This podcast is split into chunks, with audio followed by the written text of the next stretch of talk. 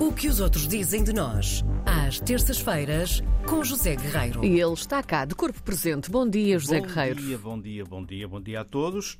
Hoje venho falar sobre um jornal um, independent, um jornal britânico, porque um, recentemente uh, o jornal esteve em Portugal a percorrer oito cidades, cidades e vilas que considera as melhores para, para que os leitores possam visitar nas suas, nas suas férias.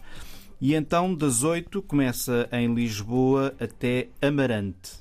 Até Amarante. O, o Independent explica, ou começa por explicar aos seus leitores, que o nosso país tem um clima razoavelmente ameno durante as quatro estações do ano, tem uh, atrações culturais muito diversificadas, tem montanha, tem planície, tem um litoral dramaticamente belo e cidades compactas e atraentes. Aqui, até aqui tudo bem das oito cidades em destaque, não há, digamos assim, hum, surpresas em relação ao habitual neste tipo de histórias ou neste tipo de reportagens, a não ser talvez Amarante.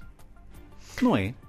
Amarante é uma cidade linda de morrer. Eu não conheço Amarante. Uh, estás a fazer muito mal à tua vida. Pois tem que ir Não, mas fora de brincadeira, não, não me espanta, não aparece muitas vezes nessas listas, é um, é um facto. Sim, aparece Uh, Évora, Óbidos, Lisboa, sim, Porto sim. e depois Amarante, não é? E Amarante de facto nunca aparece, mas Amarante é uma das cidades mais bonitas deste país. Um, dia que possas e que tenhas tempo, vai, sobe o país e vai até Amarante, não te vais é o que arrepender. farei. Até porque eh, Ainda bem. a reportagem do Independent, Sim, e isto é formação independente, não é? Independent, muito bem.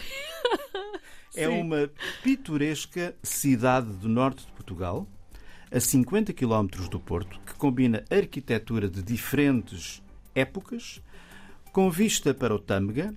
A visita deve passar pela igreja de São Gonçalo e pela ponte em arco com o mesmo nome, e também, claro, uma visita demorada, de preferência, ao Museu Amadeu de Sousa Cardoso. Uhum, exatamente. Depois seguem-se outras propostas, Lisboa, por exemplo, conta ao jornal Lisboa com as suas, e é engraçado o termo que eles usam aqui, com as suas eh, ruas montanhosas.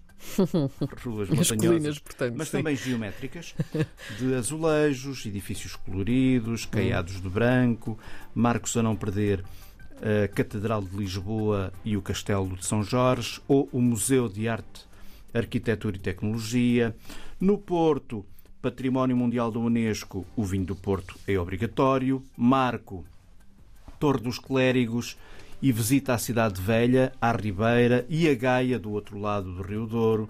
Depois, descendo Évora, a Praça do Giraldo, compras na Rua 5 de Outubro e uma visita ao Templo Romano de Diana e à Capela dos Ossos. Coimbra, onde está a mais velha Universidade de Portugal, a Capela de São Miguel, o Mosteiro de Santa Cruz, onde se encontra o túmulo do primeiro rei de Portugal, etc. Depois ainda Cascais e, finalmente, Carvoeiro, no Algarve, ideal, escreve o Independent, para a prática de desportos aquáticos e a vida noturna, que é uma maluquice, não é?